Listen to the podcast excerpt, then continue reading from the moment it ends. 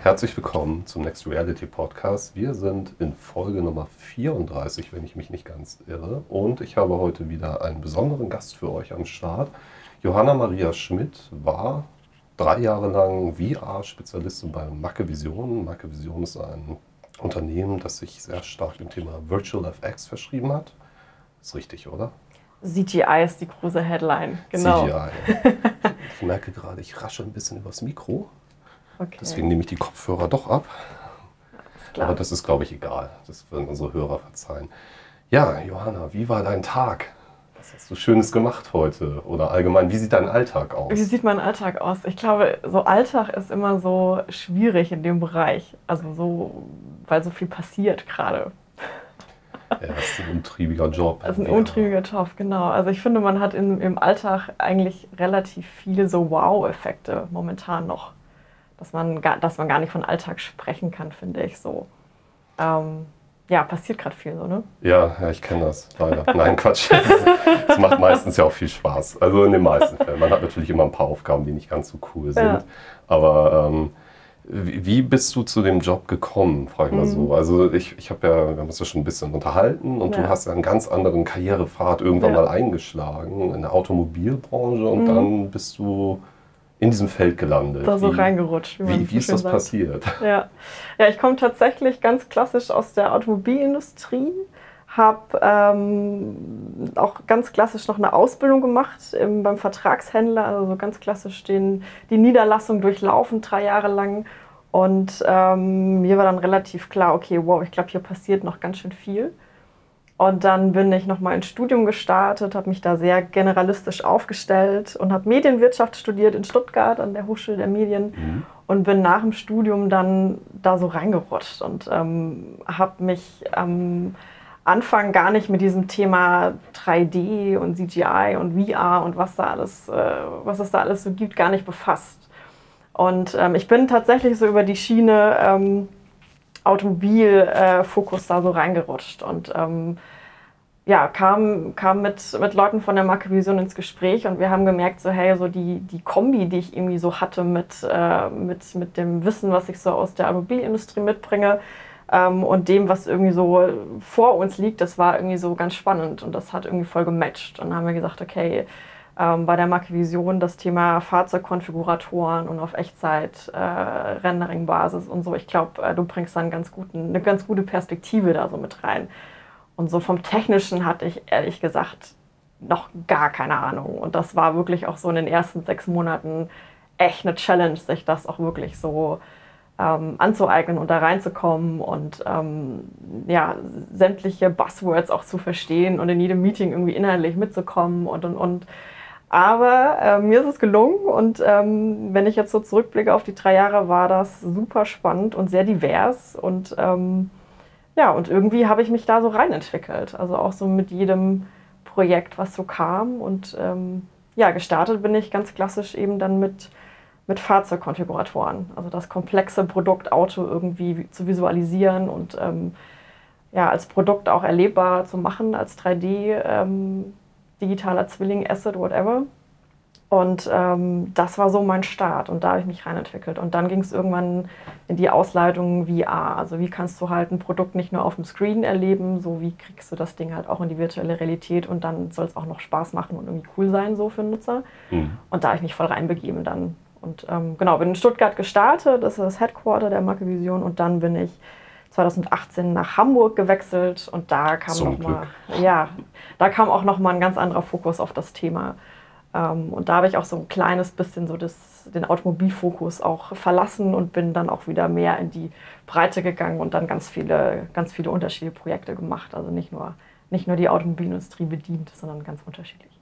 Ja. Wie war das für dich, als äh, das erste Mal jemand mit einer VR-Brille auf dich zutrat? Also warst du sofort Feuer und Flamme oder hattest du Berührungsängste? Es gibt ja Menschen, die haben da so eine gewisse Scheu vor, das Mhm. ist so ein Ding aufzusetzen, Mhm. weil sie was von ja, Motion Sickness, wie auch immer, gehört haben. Ja. Keine Ahnung. Wie, wie war das? Weißt du das noch? Und was war deine erste VR-Experience? Das würde mich auch interessieren. Ja, meine erste VR-Experience war tatsächlich ähm, ein Fahrzeug zu erleben. Mhm. Also, dass du wirklich das konfigurierst und dann setzt du die Brille auf und dann kannst du dir das Fahrzeug eben von außen und von innen angucken. Das war so meine erste Experience und das war schon echt strange. Also so zu so dieser Moment, wo du die Brille aufsetzt und du bist so raus aus deiner Realität und du vergisst das auch total, dass du nicht mehr ähm, in deiner Realität bist, sondern so woanders. Und dieses Immersive, so das war so, war wie so ein, ähm, ja, wie so ein Trip gefühlt irgendwie. Also total, total lustig. Und ähm, das Schöne war dann auch immer zu sehen, in all den Projekten, wenn dann der Kunde das erste Mal die VR-Brille aufgesetzt hat, wie krass geflasht die Leute dann doch sind. So. Ja, also dieser Wow-Effekt. So. das ist ja. halt so das, was, ähm, ja, was echt Spaß macht so und auch Bock macht, mit den Kunden zu arbeiten, die das vielleicht noch nie vorher gemacht haben. Das dann, ist immer der Reiz. Ja. Dann warst du Feuer und Flamme und nichts genau. stand der in dem steilen äh, Karriere. Genau, genau. und dann ging es los so, ja. Der steilen Karriere in der XR-Welt im Weg. Und ähm, beschäftigst du dich auch privat mit dem Thema weiter? Also hast du ja. selber auch VR-Brillen zu Hause oder ist es halt wirklich eine rein berufliche Leidenschaft? Also Leidenschaft glaube ich schon nach allem, was, ja. was ich so aus den Vorgesprächen gehört habe, ist auf jeden Fall da. Aber ähm, hast du auch so bestimmte Sachen, die dich privat interessieren? Ähm, also es ist tatsächlich in meinen privaten Bereich so ein bisschen reingeschwappt. Also ich habe ähm, natürlich, da frage ich auch die Technologie sehr, sehr stark. Mhm. Also ich ähm, sehe nicht nur das Positive in der Technologie oder das, was den Trend gerade so ausmacht. Ähm, und so dieser, dieser Trend im Sinne von, dass es halt ein, ein sehr äh, maßgeblicher Treiber des Wandels ist, so für Gesellschaft und Wirtschaft. Ähm, ich befasse mich privat damit tatsächlich, weil ich mir so ein bisschen was wünsche, was so in Zukunft kommt. Also ich habe so Zukunftsszenarien, wo ich mega Bock drauf hätte, dass irgendwie das ganze Thema auch in meinem Alltag viel, viel mehr integriert werden kann. Also dass ich viel, viel mehr mit AR im Alltag machen kann und mhm. vielleicht unser Handy, das wir so in der Hand haben, irgendwann obsolet wird. Mhm. Ähm, also privat ist es schon so ein Ding, wo ich sage, ja, ich ähm, befasse mich einfach mit dem, mit dem Purpose der Technologie. Im Positiven wie im Negativen. Und ähm, ich habe jetzt keine Brille zu Hause. Also ich bin auch nicht so irgendwie, wo ich sage, ich setze setz mir zu Hause die Brille auf und äh, gehe mal so raus aus meiner Welt, sondern ich hinterfrage eher die Technologie an sich und äh, wie sie in Zukunft so Gestalt annehmen könnte. Und das tue ich privat, indem ich ganz viel lese drüber oder mit super vielen Leuten mich unterhalte oder einfach so ins Netzwerk reingehe und, und so einfach ja, das umschaust genau, allem, genau. was gerade abgeht. Genau. Ja. Was, was, ist dann deine, hast du eine Lieblingspublikation, wo du sagst, okay, das triggert mich richtig, also irgendwie, weiß nicht, Road to VR oder also ja. es gibt ja sehr unterschiedliche Sachen. Ich persönlich bin oft bei VentureBeat zum mhm. Beispiel, weil die finde ich immer, gerade wenn man dann nur in der VR-Branche sich rumtreibt, ja. was auch interessant ja. ist, ähm, aber ein bisschen hat man das Gefühl, man dreht sich so im eigenen Saft. Und ja. VentureBeat hat oft einen sehr anderen sagen wir, Fokus oder eine ja. andere Perspektive auf die Dinge. Ja. Das ist so mein, mein persönlicher Hidden, Hidden Champion im Bereich der XR. Also gut, das ist ja keine XR-Publikation, ja, wie der Name schon sagt, aber ähm, die Autoren da haben dann auch Bock, aber eben eine ganz andere oder eine interessante Sichtweise, finde ich. Also das wäre so mein Ding, um das einzuwerfen. Ich glaube, es gibt nicht die eine Bibel, die dir irgendwie sagt, so ist es. Ich glaube, für mich ist es einfach am besten, wenn ich so unterschiedliche ähm, Formate wie möglich mir einfach angucke und ähm, unterschiedliche Dinge lese, weil da schaffst du dir selber dein eigenes Big Picture so ein bisschen. Und dann merkst du auch, okay, was interessiert dich, wo willst du noch mal tiefer rein und wo ist einfach so, wo hörst du auf? So, also wo ist jetzt nicht der Bereich, wo ich sage, das finde ich jetzt das Thema VR irgendwie spannend sondern ähm, für mich ist es eher so dieses äh, Peer-to-Peer, -Peer, also dass ich mit unterschiedlichen Menschen spreche. Also mhm. genauso wie, ich finde zum Beispiel die Professoren, die hier auch in Hamburg ja unterwegs sind, super spannend, was die so für eine Metaebene auch auf das ganze Thema legen, als auch irgendwie die Entwickler, die technologisch da einfach die Perspektive reinbringen. Mhm. Ähm, ja, also eher mehr divers aufgestellt. So, da gehe ich so durch die Welt und gucke mir unterschiedliche Leute an oder höre mir Vorträge an. Und das ja. ist äh, löblich. Manchmal wünsche ich mir mehr Zeit. Also ja, es ist, ist zeitintensiv und es ja. ist natürlich auch eine private Aufgabe, so die man, die man da auch so ein bisschen in sein Leben integrieren muss. Aber vor allem, weil in Hamburg eigentlich jeden Tag irgendetwas los ist, wo man Eben. hingehen könnte und Eben. das ist spannend. Und jetzt haben wir auch mehr und mehr Breakfast-Sessions. Ja.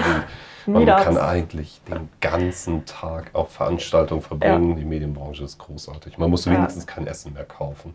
Das, das ist stimmt, meistens das stimmt. dort. Ja, genau. Bier gibt es auch manchmal umsonst. Also. Ja, bei, bei unseren Events immer. Du solltest regelmäßig kommen. Noch. noch. Es, ble es bleibt noch. Das ist sehr wichtig. Ja, auf jeden Fall. Sind die Menschen ein bisschen gelöster. Ja. Allem nach Abendveranstaltung, 19 Uhr, da muss das auch mal drin sein, Ja, finde ich. auf jeden Fall. Aber du hattest schon erwähnt, so, du, du betrachtest sehr gerne das große Ganze und Ja. möchtest eben auch gerne über Dinge reden, die dann vielleicht nicht unbedingt so, sagen wir mal, in diesem Hype äh, entgegenkommen, sondern man sagt ja Mhm. auch gerne, gerade im VR-Bereich gibt es ja durchaus kritische Aspekte, die Mhm. man auch nicht unter den Teppich kehren sollte, gerade als Profi nicht. Mhm. Hey, ist alles geil, hey, wir machen nur Future, die glossy, Mhm. shiny, super smarty, Mhm. bunt ist, keine Ahnung. Ja. Ähm, genau, wa- was wäre denn das, was dich da aktuell am meisten beschäftigt? Also welcher Themenkomplex? Ja, also was mir so ein bisschen fehlt in diesem ganzen Technologie-Thema und Trendthema und ähm, mittlerweile gibt es ja Artikel, die sagen, ja, VR-Trend ist schon wieder am, am Abschwellen sozusagen, ähm, finde ich gar nicht. Also was mir noch so ein bisschen fehlt, ist so eine digitale Erleuchtung, nenne ich es mal. Ähm, dass äh, auch die Kehrseite dieser Technologie auch ein bisschen betrachtet wird. Also für mich ist es total spannend zu sehen, okay, wie wird diese Hardware genutzt und was steckt in ihr und was kann sie. Ähm, und an sich die Technologie ähm, entertaint ja auch gerade ganz gut so, aber was sind so Zukunftsszenarien? Ähm, aber was kommt denn dann auch mit diesen ganzen Zukunftsszenarien? Also so das Thema ähm, Datenschutz und ähm, Daten, die daraus gewonnen werden, was passiert denn da mit denen? Also wenn man das mal so ein bisschen weiterspinnt, ähm, wenn ich einem Nutzer eine Brille aufziehe und irgendwann kann mir die VR-Brille genau sagen, was hatte der bei der Experience irgendwie für einen Blutdruck, was hatte der, äh, was für ein Augentracking äh, hatte der und ähm, wie fühlt er sich in der VR und also so Metadaten halt auch, ne, die irgendwie auch dann über dich persönlich extrem viel aussagen können. Ähm, wenn man die irgendwann mal wirklich sammeln kann, so was passiert damit? Also so gerade im, sei es im Therapiebereich, Bildungsbereich, Schulungsbereich etc. etc. Ähm, das ist so ein, so ein Bereich, das, da fehlt mir noch komplett irgendwie so eine Perspektive oder auch so eine Wahrnehmung auch da dahingehend, weil einfach super viel gerade aufgebaut wird und passiert wird, aber es wird auch total viel weitergedacht, das ist ganz geil so, aber es kommt irgendwie nicht ähm, die zweite Perspektive, so ey, was sind eigentlich Risks dahinter so? Also was kannst du, welchen Schabernack kannst du damit eigentlich treiben, sondern es ist immer nur dieses glossy fancy und ähm, aufs Positive irgendwie fokussiert. Und ähm, aber was ist so der, der, ähm, die andere Seite der Medaille? So, also so diese, diese digitale Erleuchtung, das, das ist echt so ein, so ein Buzzword, was ich immer wieder habe, wo ich denke, so wann kommt das denn so? Weil so das Thema, du kannst halt auch irgendwie super viele Sachen, sobald wir irgendwie im 5G-Netz sind und du hast die Brille auf und alles ist connected miteinander, ähm, so äh, was passiert mit dem ganzen Thema Hacking, Datenschutz, äh, Data Crime etc. etc. Oder auch das Thema so, ähm, dass du irgendwie die Brille auf hast und bist dann irgendwie in einer Experience oder in der Welt unterwegs und da erreichen dich genauso die Probleme wie in unserer echten Welt. Thema Fake News oder Fake Experiences oder whatever. Also so, so den Bereich, das So. ist so, da fehlt mir voll der Fokus drauf irgendwie. Oder ich habe ihn noch nicht entdeckt oder gefunden. Das ist natürlich auch ein kritisches Thema, wenn man sich anguckt, dass Facebook einer der größten Treiber der VR-Technologie aktuell ist, mit Ja. all den Investitionen und Ja. ja. dieses, dieses Datensammeln findet ja jetzt schon statt, de facto. ja. Ich habe auch keine Antwort darauf, wie, ich glaube, keiner hat eine konkrete Antwort darauf, wie man damit jetzt umgeht. Also das ist ja auch der Podcast Voices of VR von Kent By. Mhm. Unglaublich gut. Kent ist einer der kritischsten Podcaster, die ich kenne, was solche Themen angeht. Also unbedingt reinhören, so gut bin ich nicht. Mhm. Aber ähm, es, es gibt halt keine universelle Antwort. Und deswegen Ja. ist es natürlich auch schwierig, sich so unangenehm, in Anführungszeichen, unangenehmen Themen irgendwie Mhm. zu nähern. Ne? Ich verstehe das auch. So gerade wenn man dann da, also die, die Daten, die anfallen, ne? wie du halt schon sagtest, Ja. in alle Richtungen wird es getrackt und Ja. das ist eine ganz neue Dimension der Datenqualität, die gewonnen wird, Mhm. generiert wird und dann gespeichert bei Facebook. Aber Ja. natürlich auch bei den Wettbewerbern muss man sich nichts vormachen. Also sowohl Google als auch HTC werden Ja, höchstwahrscheinlich, also unterstelle ich jetzt vielleicht ein bisschen gemein, solche Daten speichern. ja, Ja, der Umgang, Datenschutz, das ist vielleicht auch so der Punkt. Ne? Wir haben so eine Überschneidung, die virtuelle und die reale Welt. Mhm. Und äh, die Probleme oder die, die Herausforderungen, denen wir in der realen Welt gegenüberstehen, die ups, schwappen auf einmal auch ins Virtuelle mit über. ja natürlich. Also, ja, klar. und ähm, Ja. ein Riesenthemenkomplex dahingehend sind ja natürlich auch äh, ethische Maßnahmen. ne? Also so Ja. das, was zum Beispiel im Journalismus umgeht. Also es gab jetzt auch gerade, also Journalismus allgemein, gibt es ja immer den Diskurs darüber, was dürfen wir zeigen, wie nah dürfen wir an, an Mhm. das Elend der Menschen rangehen und das transportieren und das Ganze potenziert mit. VR-Technologie, Ja. das erlebbar machen als, als Novum dahinter macht die Sache natürlich nicht unbedingt einfacher. ja. Und ähm, letzte Woche ging ja auch so ein wunderschöner Case durch, durch die Medien, wo eine Mutter in Asien äh, war es, glaube es war, glaube ich, in Asien. Mhm. Korrigiere mich bitte, wenn ich Unsinn erzähle. Ähm, ich glaube, ja. Ihr verstorbenes Kind über eine VR-Brille, also eine Art Abschiedsritual, das, das Kind nochmal mhm. ja, zum Abschied treffen durfte. Mhm. Und ähm, das war, soweit ich das gelesen hatte, der explizite Wunsch des, äh, also des Kindes. Das wusste mhm. auch, dass es stirbt. Das wollte sie dann wenigstens sich verabschieden. Mhm. Das, äh, wirft aber natürlich wieder die Frage auf, was, was dürfen wir in diesem Medium? Ja. Wie, wie ist deine Haltung dazu? Findest du es okay, wenn ein Kind sagt, oder generell, wenn, wenn so etwas wahrgenommen wird? Also, ja. Wie, ja, Deepfakes haben wir auch schon. Mhm. Dann gehen wir in die Richtung, das ist ja kein Fake in dem Sinne, aber so die Persönlichkeitsrechte, mhm. Consent äh, mhm. und all das in den virtuellen Raum mit meinem virtuellen Ich. Ja. Wer, wer verfügt darüber? Ja, ja spannende also, Frage. Ja. Auf jeden Fall. Also auch so dieses Thema. Ähm, wie, also was kann ich so über mich bestimmen in der virtuellen Welt? Also wie, wie, wie ist mein, mein digitaler Zwilling sozusagen? Ähm, was hat der für, für Rechte und Pflichten oder was für Grundrechte gelten denn da? Und ähm, ich glaube einfach, weil du vorhin gesagt hast, so, dass die große Antwort dafür gibt es eigentlich so noch nicht.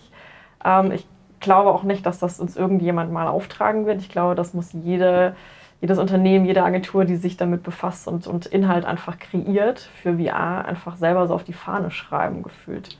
Also so, was ist so ähm, responsible?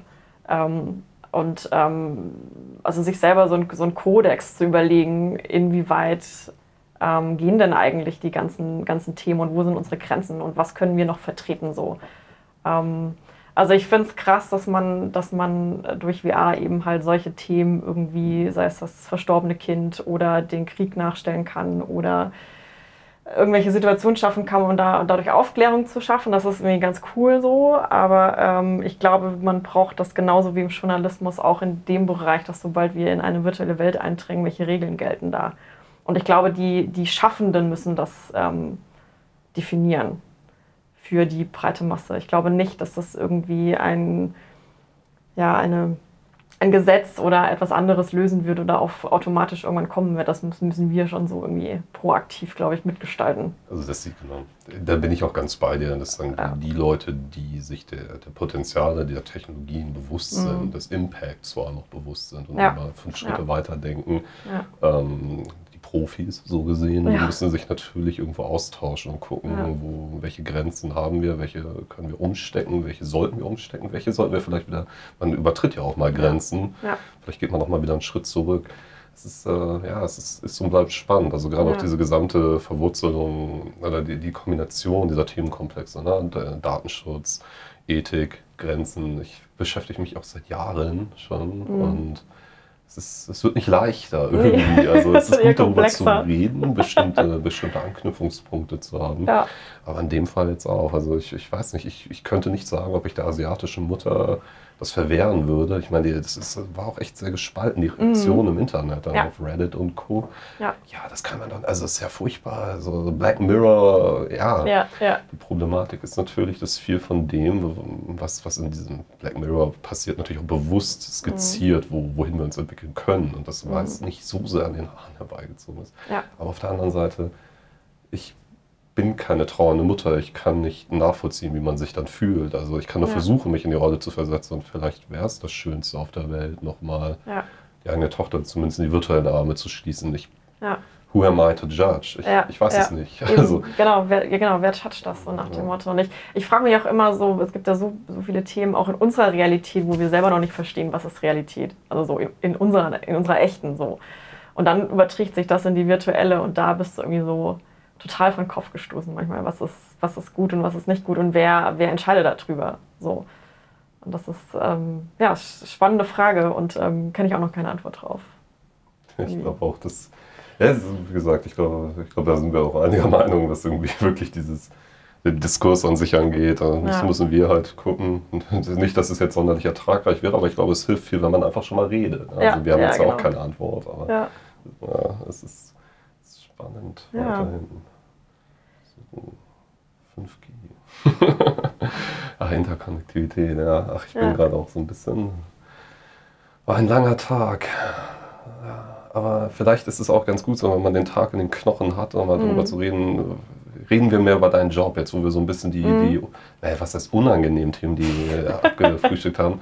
Ähm, du hast ja schon ein bisschen erzählt, was dein Werdegang war, wie ja. du überhaupt da gelandet bist, wo ja. du heute bist. Ja. Und ähm, ich würde gerne an der Stelle einmal ein bisschen tiefer reingehen. So, mhm. ähm, wo, wo, ist dann dann der, der, entscheidende Punkt dessen, was, was du oder die Kern, lass mich nochmal zurückgehen.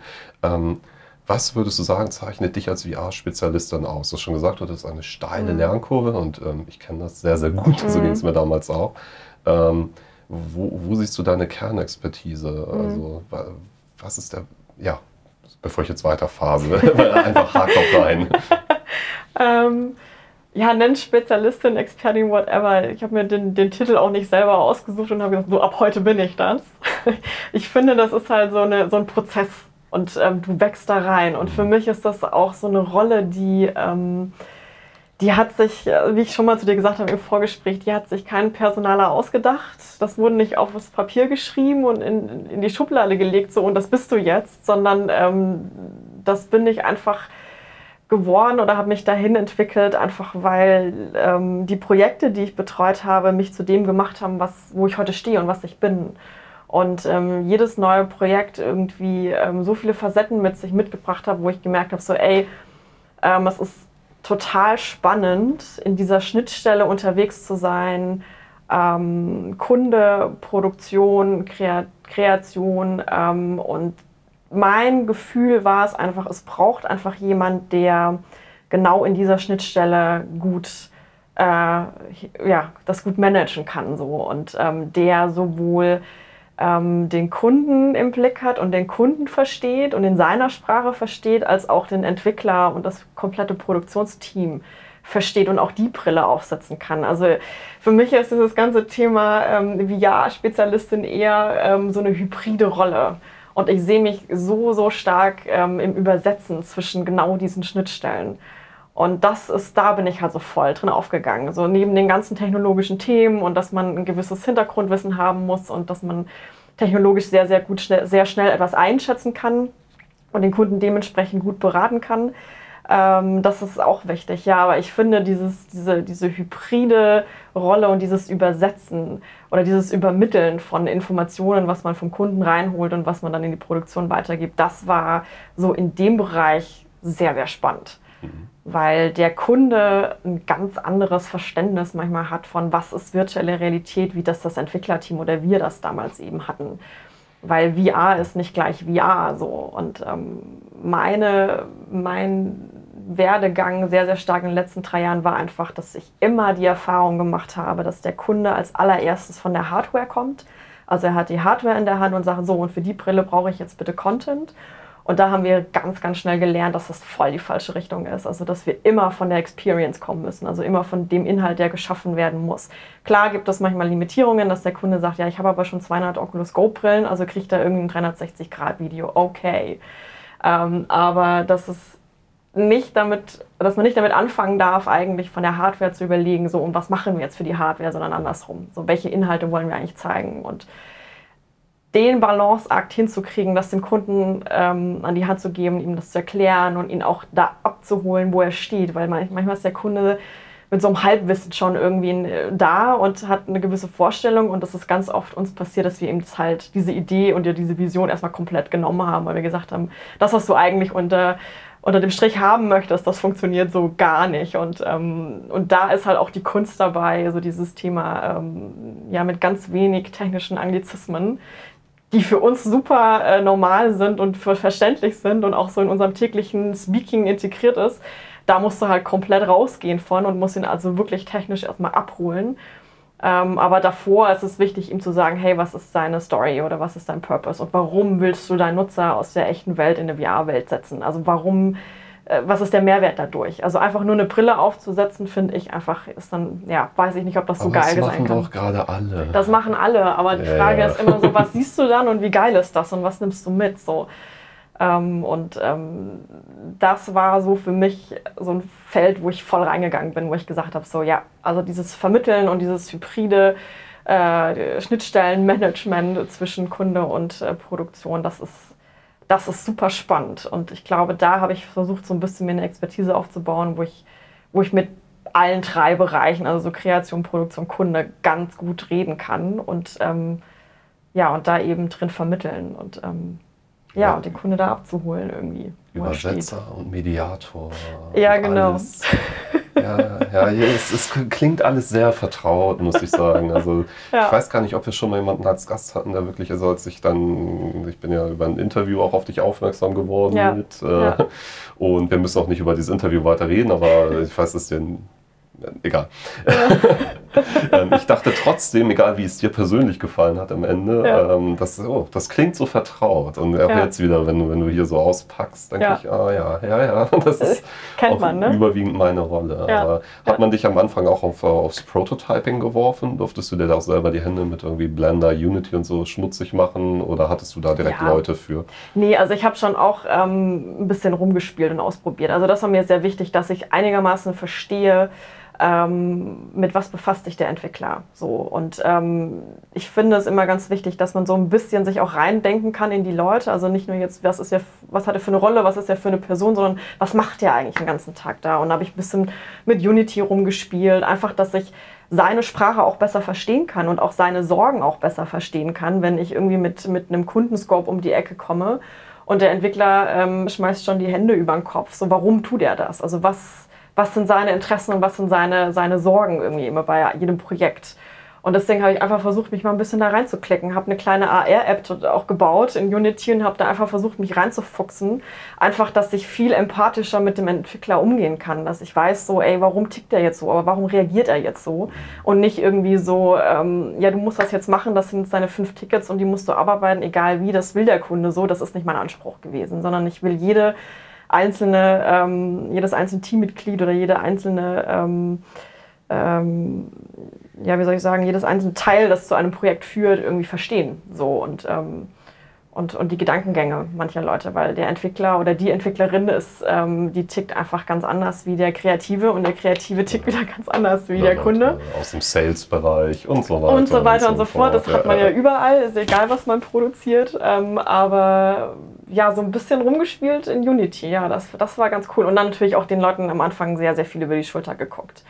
Ähm, und auch so in die Softwareentwicklung an sich auch total reingekommen irgendwie. Also wie arbeitet dann ein, wie wird ein Projekt aufgesetzt, damit irgendwie so fünf Entwickler gleichzeitig dran arbeiten können und solche Geschichten. Und ähm, was macht der 3D-Artist eigentlich den ganzen Tag? Und das habe ich tatsächlich in diesen ersten sechs Monaten bei der Macke-Vision halt jeden Tag gemacht. Also ich habe mich von der Pike auf neben die äh, Entwickler gesetzt wie so ein Praktikant und habe den einfach nur zugeguckt und habe halt blöde Fragen gestellt so und ähm, und da dachte ich so ja irgendwie muss ich ja technisch reinkommen und wissen wovon wovon ich rede oder wovon irgendwie der ganze Tag gesprochen wird und dann irgendwann fängst du selber an so ein bisschen mit mit Sachen rumzuspielen und irgendwie bin ich auf Unity so ein bisschen hängen geblieben und ja ich finde auch äh, so A, ich bin halt auch dabei so ähm, ich habe mich auch ganz am Anfang war ich sehr schüchtern, Fragen zu stellen, weil ja. man sich irgendwie sehr dumm vorkommt. Und ja. dann merkt man irgendwann, okay, es gibt eigentlich, ne, so ein bisschen abgedroschen Floskel, es gibt keine dummen Fragen. Ja.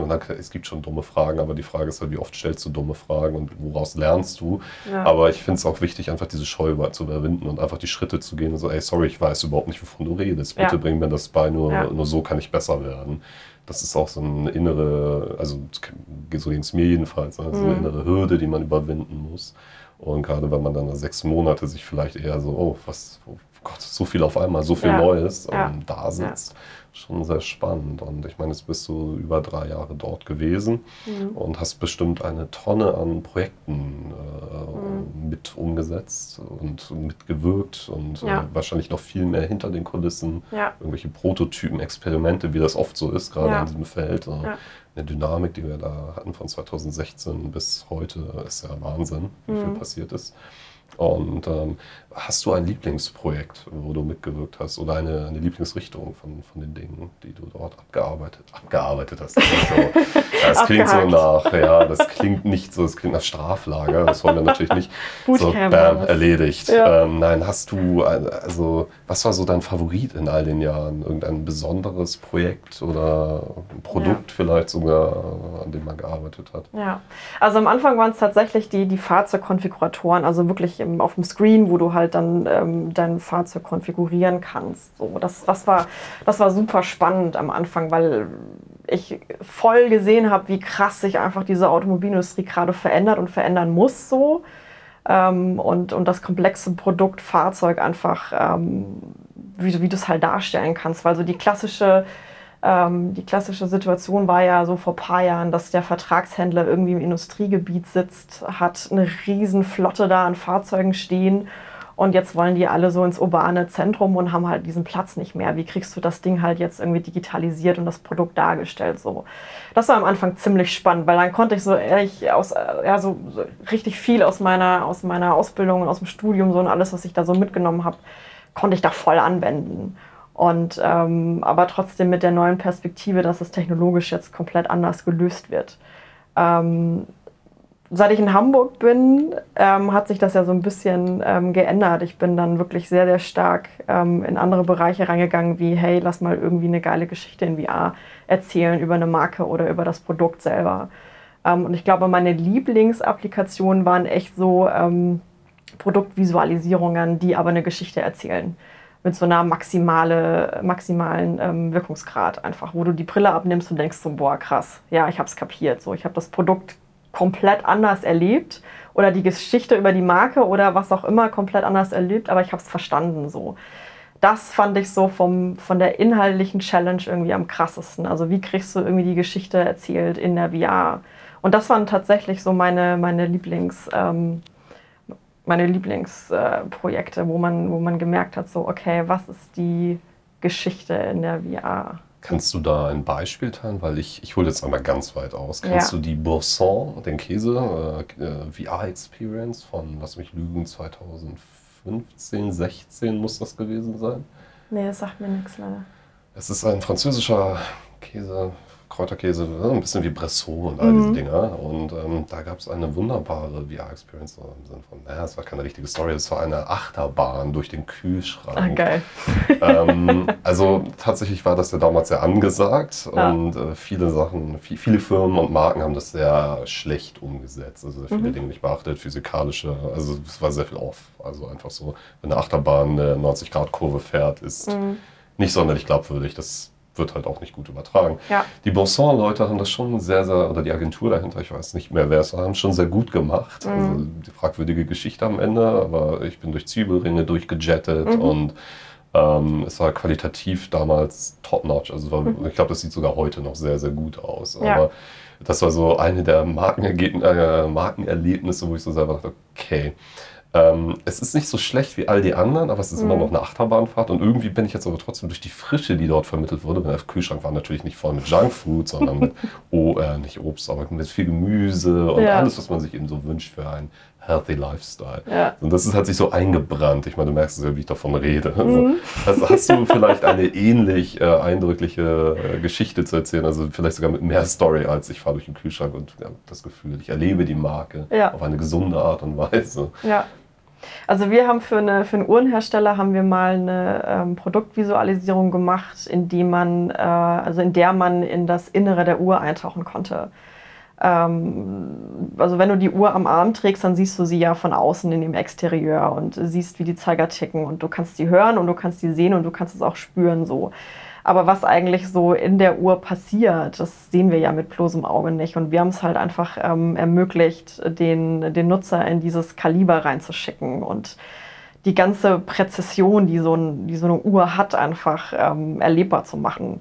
Und wir haben das ähm, ganz, ganz viel über, über Audio auch gelöst, dass wir gesagt haben, ja, wir haben verschiedene Kameraperspektiven. Das heißt, einmal sitzt der sitzt der Nutzer ähm, auf dem Ziffernblatt oder er ist auf irgendeiner Schraube drauf oder er bewegt sich auf der Feder mit oder er sieht, wie die Feder äh, arbeitet und das ganze Werk am Laufen hält. Und ähm, die Geschichte dahinter war einfach, dass man die Seele der Uhr oder das Herzstück der Uhr einfach erlebbar macht für den, für den Nutzer. Und ähm, das Schöne war einfach, dass man ähm, gar nicht viel Tamtam -Tam drumherum hatte, sondern über dieses Ticking-Geräusch und über das, was irgendwie passiert in der Uhr, das war wie so ein bisschen meditativ. Also man hat diese Uhr von innen erlebt, man hat die Schrauben gesehen, man hat die kleinen äh, Zeiger gesehen und alles Mögliche. Ähm, aber das war so komplett fokussiert auf das, was im Inneren der Uhr passiert. Und also in der, in der VR war sie so 180 Meter hoch, die Uhr, das Asset an sich, und du warst wie so eine Ameise da drin und konntest dich halt da ähm, mit deinem Blick frei bewegen. Und das war, das fand ich ziemlich cool. Weil du bist in dem Moment, das ging so zwei Minuten, ähm, die Kameraperspektiven waren schon definiert, also du hattest keine Interaktivität, sondern du bist dann nur so durchgeslidet. Und das war aber so meditativ, dass die Leute nach zwei Minuten aus dieser Experience rausgekommen sind und waren so, boah, krass. Obwohl wir gar nicht viel gemacht haben. Also es war ein schwarzer Raum, das war ein Lichtkegel und in diesem Lichtkegel war diese Uhr und dann bist du da so reingekleidet und hast das Innenleben der Uhr entdeckt. Und das halt so für ganz viele zum allerersten Mal. Und dass du halt wie so eine kleine, wie so ein kleiner Floh auf so einem Zeiger sitzt oder auf dem, auf dem äh, Zahnrad sitzt, das war für viele halt so eine ganz neue Perspektive auf das Produkt. Ja, ja, genau. Aber sehr ruhig und sehr ähm, ja. Meditativ tatsächlich, dass die Leute wirklich ähm, auch sich äh, total ruhig verhalten haben und du richtig gemerkt hast, so das grounded so mal kurz irgendwie. Und das, das ist immer so in, meinem, in meiner Erinnerung geblieben, wo ich dachte, so, das ist eine geile Story. Es wird nicht geredet, es ist einfach nur, das Produkt spricht für sich, aber halt total, total klar und deutlich. So. Ich kann es mir auch sehr gut vorstellen. Also gerade das Spiel mit der Größe ist ja in VR oft ja. wirklich überwältigend. Ja. Für welche Plattform habt ihr das gemacht? Also welche Hardware? Oculus Go war das. Also es war ein 360-Grad-Film und es gab mhm. sechs verschiedene Kamerapositionen, ähm, wo sich der User eben frei mit dem Kopf bewegen konnte in diesen Kamerapositionen und ähm, da wurde er so ein bisschen durchgeführt. Ne? Also mhm. keine Interaktion, weil du kannst an der Zeit ja auch nichts verändern. Ne? Also Zeit ist linear und fließend und das wollten sie in der Experience auch äh, damit reinbringen, dass du da nicht irgendwie ähm, rumklicken musst oder irgendwie. Die Zeit an sich ändern kannst, sondern dass das wirklich. Ähm, das ist ja Meta. Man hat eine Uhr genau. und die Zeit an sich ist genau. nichts. Oh, wow. Ja, ja, also die Story an sich war, war super und auch der Kunde war da ganz, ganz, ganz äh, intuit in dieses, in dieses Gefühl von Zeit und äh, auch damit irgendwie ähm, den, dem Nutzer auch eine ne Zeit zu geben, wo er die Zeit erleben kann. Also das, den Satz werde ich auch nie vergessen. Also da war der Kunde einfach total davon überzeugt, dass es keine, keine fancy, glossy Experience werden muss, wo es irgendwie darum geht, dass ich da total viel Immersion habe und Interaktivität, sondern so, nee, wir wollen total gegroundet das Produkt zeigen und das Produkt soll für sich sprechen, aber auf der Metaebene ging es halt um das Thema Zeit. So. Und äh, das ist halt super schön gelöst worden mit dieser Applikation. Ja kam der Kunde mit dieser Idee direkt auf euch zu? Also wie, wie lief das bei Vision, das, ähm, das Thema VR überhaupt? Ähm, dann klar, ich meine, die, die Schnittstelle zu Automobilhersteller ist schon ja. klar, aber an ja. Uhrenhersteller ist ja nochmal ein anderer Schnack. Ja. Ähm, kamen die Kunden einfach, weil ihr Spezialisten in diesem 3D, CGI, mhm. Visual FX, wie auch immer Feld wart, kamen mhm. die einfach so, ey, ihr könnt bestimmt auch VR oder musstet ihr losgehen und mhm. ähm, Virtual Reality als, als neues Medium, als neuen Kanal für Produktinszenierung, für alles, was damit einhergeht, verkaufen. Also war, ja. wie, wie, lief das? Ähm, das war eigentlich relativ entspannt. Also wir haben, natürlich kennt man sich und ähm, der eine kennt den anderen und dann wird man empfohlen und auf einmal hast du den Kunde irgendwie am Telefon oder in der Mailbox drin. Ähm, ich glaube, so in Stuttgart ist das ganze Thema ja losgegangen mit, mit Fahrzeugkonfiguratoren und ähm, was kann man in dem Bereich Automobil machen. Und in Hamburg ist so ein bisschen so dieses, die Kreativität dazu gekommen.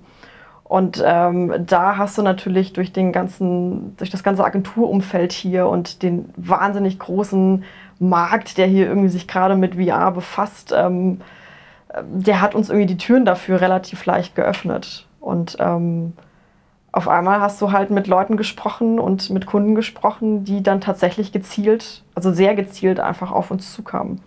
Und ähm, ja, und die sind dann auch geblieben. Das ist ja oft ein gutes Zeichen. ich denke schon. Ja, auf jeden Fall.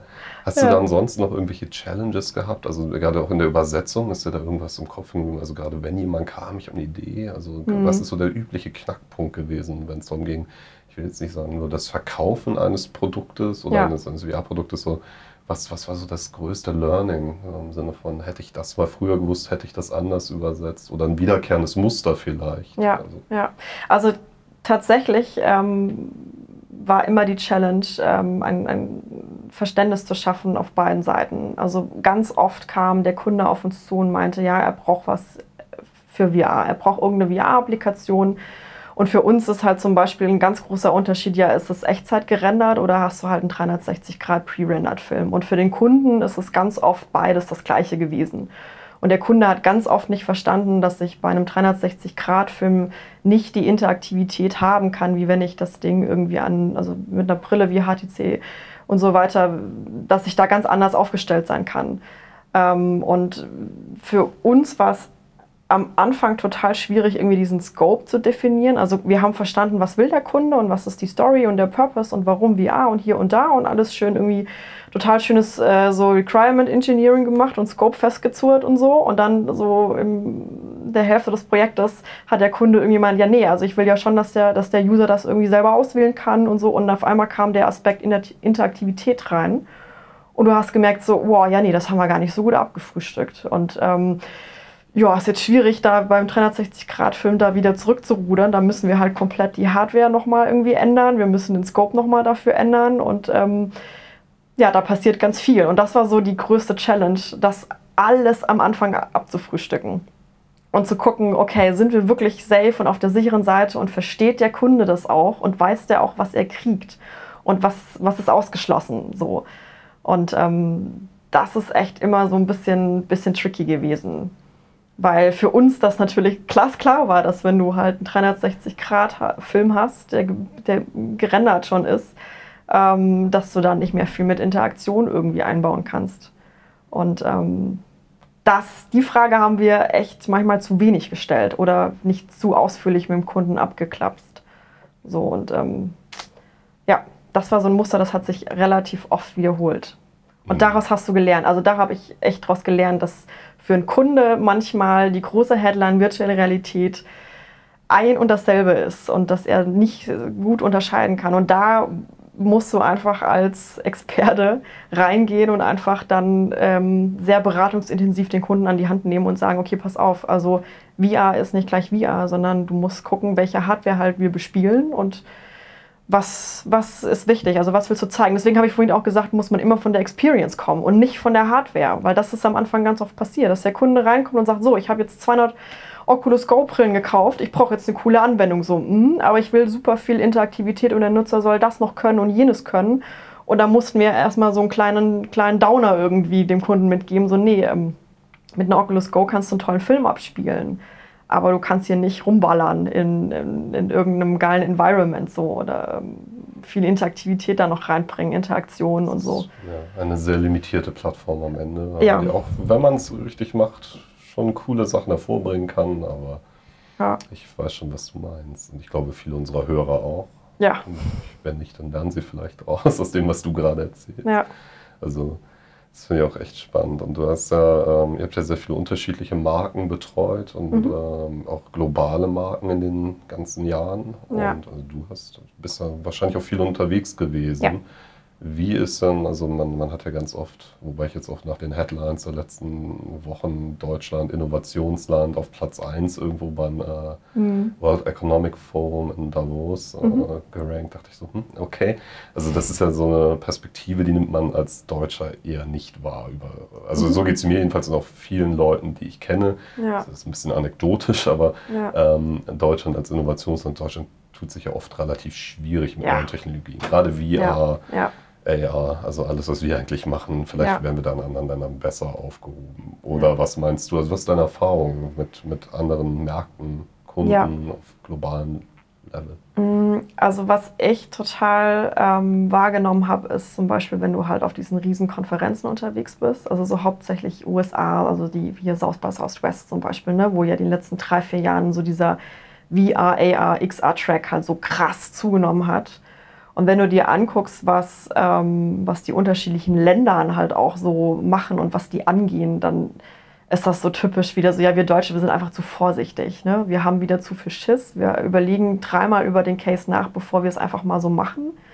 Ähm, und ich finde, USA befasst sich nämlich zum Beispiel mit dem Thema so, ey, wie können wir das Thema ähm, Datenschutz, wenn die Brille irgendwann mal so ein Variable wird in unserem Alltag, so wie, wie integrieren wir die und wie kriegen wir die aus der ähm, so auf dem Massenmarkt und ähm, welcher Case passt dazu und die hinterfragen viel, viel mehr und ähm, so die, die, die globalen Kunden, die, die man so hatte, ähm, die stellen ganz andere Fragen. Also die stellen gar nicht so die Frage so, was ist denn jetzt, sondern was kann ich denn später damit noch machen und ähm, was taugt mir denn die Brille in zwei Jahren oder ähm, wie modular muss ich mich aufstellen, dass ich irgendwie das ganze Thema weitertreiben kann. So, weil das, was wir hier in Deutschland machen, das sind irgendwie so, also das kann ich nur aus meiner Erfahrung so, so wiedergeben, dass wir sehr viele Applikationen und Experience machen, die aber in, in einem halben Jahr in der Schublade liegen.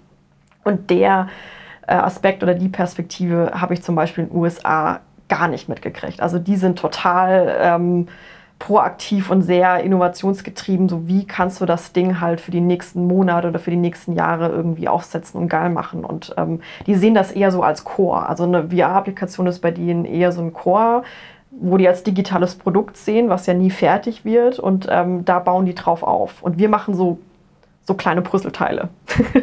und manches davon landet in der Schublade, manches läuft dann mal ein Jahr und dann ist es aber irgendwie so erledigt, weil die Hardware veraltet ist oder irgendwie der Case nicht mehr fliegt oder whatever. Und das ist so auch bei globalen Kunden immer mir wieder begegnet, dass die sich von vornherein viel, viel mehr Gedanken drüber machen, so wie können wir die Applikation oder das, den Case an sich dann weiterstrecken für den und den Bereich oder in der und der Zeit oder ähm, mit dem und dem Ausblick. Ja, also viel mehr offener gedacht, wie, wie wir Deutsche das vielleicht tun. So.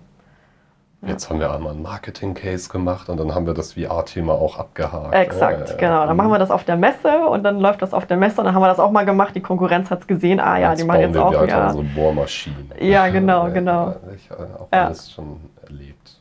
Ja.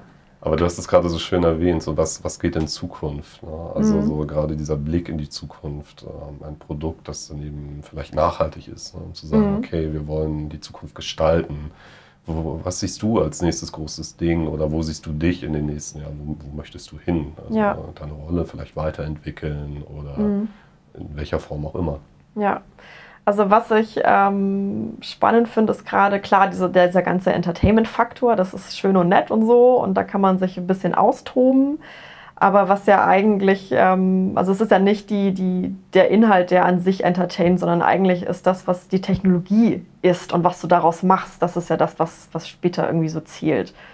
Ähm, und ich sehe mich ähm, einfach so in dem Bereich zu gucken, okay, ähm, so Marketing-Purpose, ja, voll cool und so, aber ich glaube, die Bereiche, ähm, die halt so unsere Gesellschaft irgendwann triggern wird mit diesem, in Anführungszeichen, Trend, ähm, das finde ich halt super spannend. Also das Thema Schulung, Therapie, Kommunikation, wie arbeiten wir in Zukunft? Arbeiten wir in Zukunft mehr in der virtuellen Realität, um das Thema ähm, räumliche Barrieren zu überwinden? Also in dem Bereich würde ich mich inhaltlich super gerne weiterentwickeln. Und ähm, weil ich einfach glaube, dass ähm, das virtuelle Realität echt ein krasser Treiber ist, was, was vieles einfach verändern wird, so für uns privat und auch auf der Arbeit und auch so, wie wir kommunizieren und wie die Gesellschaft sich so formt. Ähm, und in den Bereich würde ich super gerne gehen. Und ähm, unter welchem, unter welchem Aspekt ähm, wir auch davon profitieren können, aber halt auch so das Thema Regelwerk. Und ähm, ich glaube einfach, dass, dass es super wichtig ist, dass es so Leute einfach gibt wie, wie dich und mich, die einfach ähm, aber auch das die Thema hinterfragen und das genauso in die Welt raustragen. Ähm, aber trotzdem so die Projekte vorantreiben, aber auch den Kunden an die Hand nimmt und ähm, aufklärt.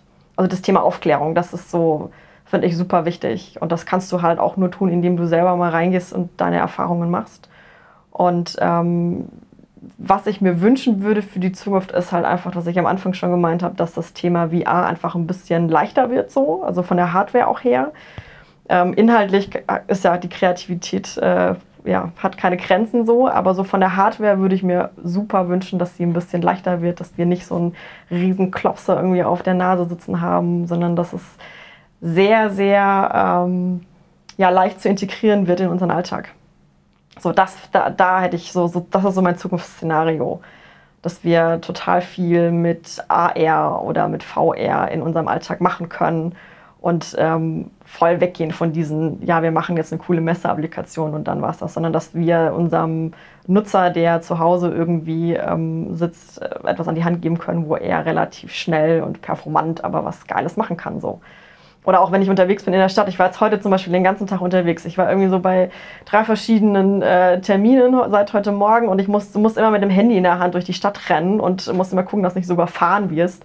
Ich hätte das gern irgendwie direkt vom Auge. So, aber ohne dass ich so einen riesen Klops irgendwie vom Gesicht habe, sondern dass es irgendwie mit AR-Technologie oder äh, Hologramm oder whatever irgendwie so integriert wird in mein Everyday Life und ähm, die Technologie mir halt das ermöglicht. Und ich glaube, das ist so voll der Weg, den sie wahrscheinlich einschlagen wird.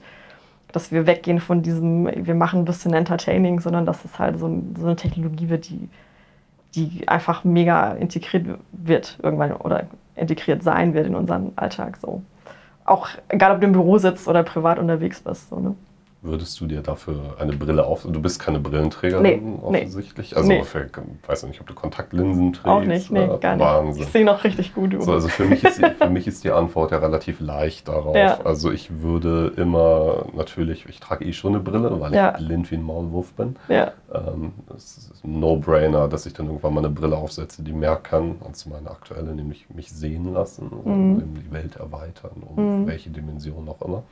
Würdest du dafür wirklich, wirklich eine Brille tragen? Weil das ist ja so ein häufig auftretender Diskurs. ja. Nee, Leute würden keine Brille tragen. Also ich Mhm. gucke dann halt gern nach Korea und Japan, wo es auch lange Zeit und vielleicht auch immer noch Trend war und auch in China, Mhm. einfach nur ein Brillengestell als Accessoire zu tragen. Ja, Das können sich hier vielleicht viele nicht vorstellen, aber Ja. ist nun mal eine, eine Fashion-Realität dort Ja. gewesen. ja. Wie ist das für dich? Ja, fände ich, fänd ich nicht schlimm. Nö, also es gibt ja auch, da kannst du auch geiles Design irgendwie dabei rausschlagen. Also gibt es bestimmt auch. Also es wird ja auch schon ganz viel Brille getragen als Modeaccessoire, obwohl die Leute eigentlich das nicht bräuchten. Ähm, nö, hätte ich kein Problem mit, würde ich machen. Wenn es, also wenn ich wüsste, was ich für einen Mehrwert dadurch habe und dass ich mein blödes Handy nicht jedes Mal beim Laufen in der Hand haben muss und da den Screen habe und immer runter gucke, sondern dass ich halt geradeaus gucken kann, dann äh, kann ich mir entweder so eine blöde Linse ins Auge machen oder ich setze mir eine Brille auf. Also kann man ja vom Design her schön lösen. also, keine Berührungspunkte mit. Gehen wir noch weiter in die Zukunft. Invasive Chirurgie, Ja. Augenimplantat, Ja. sowas. Ja, why not? Ich warte ja auch immer noch drauf, ich will mir immer noch so einen NFC-Chip machen Ja, lassen. ja. Irgendwie habe ich es bisher immer versäumt, als die Möglichkeit da Ja. war. Ja, irgendwann. Ja, Ja. Es bleibt spannend. Ja, Ich glaube, an der Stelle können wir zu unseren Abschluss-Quickies gehen. Du, Mhm. Ich hatte dich aufgeklärt, was passiert oder nicht. Das sind, nur kurze, das sind nur kurze Fragen, die Abschlussfragen. ach so, ja, hau raus. Okay, ich würde da nahtlos anschließen. Also, Ja. meinst du, wir starren in zehn Jahren noch auf Handybildschirme? Nee, Sehr schön. Das wollte ich hören. Ich bin so das ist mein innerlichster Wunsch. Ja, es ist, ist immer witzig, wenn man da mit Leuten drüber redet und Ja. so, also so getan wird, als wenn Ja. es inzwischen das Natürlichste wäre. Ja, So, ja. Und eigentlich ist es halt, naja, schon auch ziemlich awkward. Ne? Ja, ja. Ja, Und ob das jetzt ein. Club-Handy ist, was man hier so letzt gesehen hat in den Medien, also finde ich super schrecklich. Also jetzt muss ich auch das Ding noch aufklappen, anstatt es mit äh, Face ID irgendwie ähm, zu entsperren. Also ich weiß nicht, oh, war das Samsung, ey? Wow. Samsung, ja. Ja, ne, die haben dieses Club-Handy jetzt gemacht, weil ich denke so, ey, why? Also warum, weißt du? Ja, tatsächlich finde ich das wiederum sehr spannend, weil es den Formfaktor verkleinert in der Hosentasche und Ja. dann aufgeklappt wieder größer ist und dieses Ja. Hinlegen für Skype-Calls und so weiter schon ziemlich geil ist. Also Ja. ein bisschen wie so ein Mini-Notebook. Ja, das ist aber, das ist halt die Technologie, so wie sie gerade ist, ein bisschen adaptiert und erweitert irgendwie. Ja? Aber ähm, es geht ja trotzdem nicht weg vom Screen, noch nicht. So. Nein, nein, nein, noch nicht. Noch Aber ich nicht. finde halt tatsächlich von den, jetzt driften wir ganz weit ab. hier. Ja. Aber gerade auf der Ebene, was Smartphones, die irgendwie seit Jahren alle gleich aussehen Ja. und auch irgendwie leistungstechnisch, zumindest im Upper-Segment, Ja. High-End-Segment, Ja. sich auch nicht groß unterscheiden, außer hier mal ein Sensor mehr, da noch ein Sensor Mhm. mehr. Ah, Okay, ich finde das eine schöne Entwicklung, einfach mal wieder zumindest ein bisschen was Neues. Bisschen ne? Step Forward, ja. ja. Ich habe da übrigens einen kleinen Buchtipp, weil wir sind ja hier im Podcast, da muss ja Ah, ein kleiner geil. Buchtipp kommt dann in rein. die Shownotes, natürlich. in die Shownotes. Äh, Hologrammatica von Hologrammatica. äh, ja, Hologrammatica von Tom Hillenbrand. Das geht genau in dieses Szenario rein, sodass du sagst, so, ey, du hast eigentlich nur noch ähm, verschiedene, also du hast eine Brille auf und diese Brille kann dir verschiedene Layer anzeigen deiner Welt. Ja, okay. Also dann kannst du auch mal irgendwie so den Layer Werbung ausschalten, dann gehst du durch die Stadt und siehst keine Werbung. Hoffen wir, dass es am Ende auch da, also in unserer Realität auch so aussehen Vielleicht, wird. vielleicht. Also das ist ein geiles Premium. Ad-Free Model, das du dich bei Facebook rauskaufen kannst für schlanke 120 Dollar im Monat, Ja, weil all deine virtuellen Aktivitäten im Metaverse gekoppelt Ja. sind an ja. Mark Zuckerberg. Das klingt nicht so schön, vielleicht sollten wir uns andere Jobs suchen. Wir machen uns selber obsolet dadurch. ja, Finn Kliman hat auf seiner Farm bestimmt noch Platz. Ja, ja. Okay, jetzt haben wir die, äh, die Short Questions, äh, die Quickies disrupted. Machen wir weiter. Mhm. Nutzt du Social VR-Anwendungen? Nee, Okay, dann ist es eine hypothetische Frage. Wenn du sie nutzen würdest, was wäre dein Avatar? Mein Avatar wäre, glaube ich, ähm, eine sprechende Eistüte mit einem Cocktailschirmchen. ich glaube, da fühlt sich jeder angesprochen und hat ein gutes Bild gleich von dir. Nicht gut. Psychologisch gelöst. Was magst du lieber, VR oder AR, MR? Ähm, Stand heute VR, für die Zukunft AR. Du arbeitest mit Keynote und PowerPoint wahrscheinlich? Ich arbeite mit beidem, muss mich aber tatsächlich als PowerPoint-Heavy-User outen. Noch. Das finde ich jetzt sehr unangenehm. Ich weiß. Ich wusste, dass du das sagst. Weil alle deine Präsentationen in Kino du mir gezeigt hast, ich so, okay, was antworte ich denn vielleicht mal auf die Frage? Gemein, ne? Na, ich dachte, wenn wir schon ein ähnliches Berufsbild haben, dann, ähm, na, also ich verbringe halt wirklich Ja. sehr viel Zeit in Keynote Ja, und so. ja. Und PowerPoint, Ja. und ich möchte nicht darüber Nee, reden. shame, shame on me vielleicht auch ein bisschen, aber. Ach ähm, Quatsch. Bin Kein, ich ganz ehrlich. Bin kein. Präsentationstool, Shaming. Ich finde es einfach nur interessant Ja. zu sehen. Ich kann viele Leute mit PowerPoint ähm, sehr gut klarkommen und Ja. ich, ich verstehe ich verstehe es nicht, aber wenn es klappt, ist doch Das gut. ist super. Ich bin aber auch so ein kleinen, äh, also ich, ich weiß nicht, wie es dir geht. Ich, ich hijack jetzt noch mal kurz hier unsere Fragerunde. Aber für mich ist es auch so ein bisschen, ähm, ich weiß nicht, wie es dir da geht, ähm, dass wenn man so in, in dem ganzen Bereich VR unterwegs ist, das ist ja alles dann alles künstlich geschaffen und du bist ja immer im digitalen Produkt unterwegs so. Äh, ich finde es halt auch so mega geil, mir auf dem Zettel meine To-Do-Liste zu schreiben. Ne? Also da geht mir halt voll einer ab. Also das finde ich richtig gut. Und auch so mit Post-its an der Wand und Pipapo. Also das muss ich schon so als äh, Gegenspiel zu dem ganzen digitalen Stuff, den wir so jeden Tag machen und mit dem man sich befasst. Ähm, out of our reality so, da muss ich manchmal so back to the roots. Kein nachhaltiger Papier Papierverbrauch hier. Aber ich mache das tatsächlich auch relativ gern. Ich habe verschiedene Notizbücher und das ist Ja. manchmal doch ganz gut. Also ich wundere mich dann nach ein paar Wochen, wenn ich mal eine Weile nicht mit der Hand geschrieben habe, auch Ja. was ich da fabriziere. Es sieht nicht gut aus, aber Mhm. ja, insgesamt trotzdem. Man, man sortiert Gedanken ein bisschen anders, als wenn man nur Mhm. tippt. Und äh, ich verstehe dich schon, auch wenn Ja. du PowerPoint benutzt. was magst du lieber, High-End VR oder nette Tricksereien wie auf der Oculus Go oder Quest mit gewissen Limitationen, wo man mehr Leute erreicht? Mhm. Mm, Also ich bin doch echt ein Fan von, von High-End-Stuff, so, weil ich die 3D-Qualität einfach super wichtig finde.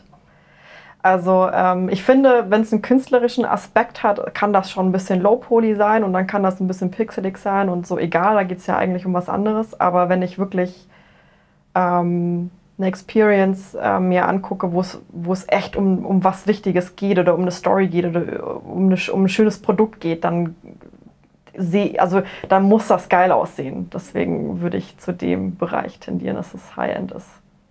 Letzte Frage. Wenn VR, AR, MR und alles andere kaputt geht, äh, Ja. und wir das einfach wieder beerdigen, was machst du dann? Als, als neuen Job oder, oder was machst du? Allgemein, also ich weiß nicht, wenn du, wenn du Eremit werden würdest, Eremitin, wie gendert man das? Naja, du, Äh, keine Ahnung. Du, du kriegst, Ja. You get the idea. So. Ähm, boah, ich glaube, ich würde ein paar Anrufe tätigen und sagen, okay, what's the next big thing? So. Blockchain. oh, Ist okay, der war gemein. Entschuldigung. ähm, nee, alles gut. Ich weiß es ehrlich gesagt gar nicht. Ich glaube, ich würde wieder zurück zu einem haptischen Produkt gehen, tatsächlich. Ja. Sehr cool. Ja, also das merke ich schon auch ab und zu, dass wenn man sich wirklich so in so einem in so, einer, in so einer Hochphase des Projektes nur noch mit digitalen Themen und digitaler Zwilling und whatever befasst, dass es manchmal richtig schön ist, wenn man einfach so, ähm, ja, keine Ahnung, mal zu Hause was ganz Simples, Haptisches tut und ein Endergebnis gleich vor sich sieht so. ja, ich glaube, das würde ich irgendwie wieder machen. So. Back to the roots. Ja, ich würde vielleicht irgendwie so Tischler oder so werden. Ir irgendwie Spannend. sowas mit, mit Materialien arbeiten und das auch wieder spüren und fühlen und riechen und ja, also die ganzen Sensorik anders wieder ansprechen, wie, wie man das in der VR macht. Mhm. Also ein Extrem würde ich da, würde ich, das andere Extrem würde ich, würde ich angehen. Sehr cool. Ich glaube, das ist auch ein wunderbares Schlusswort. Und ich freue mich sehr, dass du hier warst, dass wir es am Anfang relativ kurzfristig uns getroffen haben. Ja. Jetzt hatten wir ein paar Querelen mit der Terminfindung, aber sagen wir so, ich habe ganz andere Dinge erlebt. Nein, ich fand es super cool, mit dir dich kennenzulernen vor allem. Und ich Ja. freue mir- ich freue mich mega, dass du dir die Zeit genommen hast. Ja, sehr gerne. Im VRHQ in dieser wunderschönen Gondel mal wieder sitzen. Mhm. Also, Vielen ja, Dank, super. Johanna. Ja, danke dir. Und an euch da draußen vielen, vielen Dank fürs Zuhören. Bis demnächst. Ciao. Tschüss.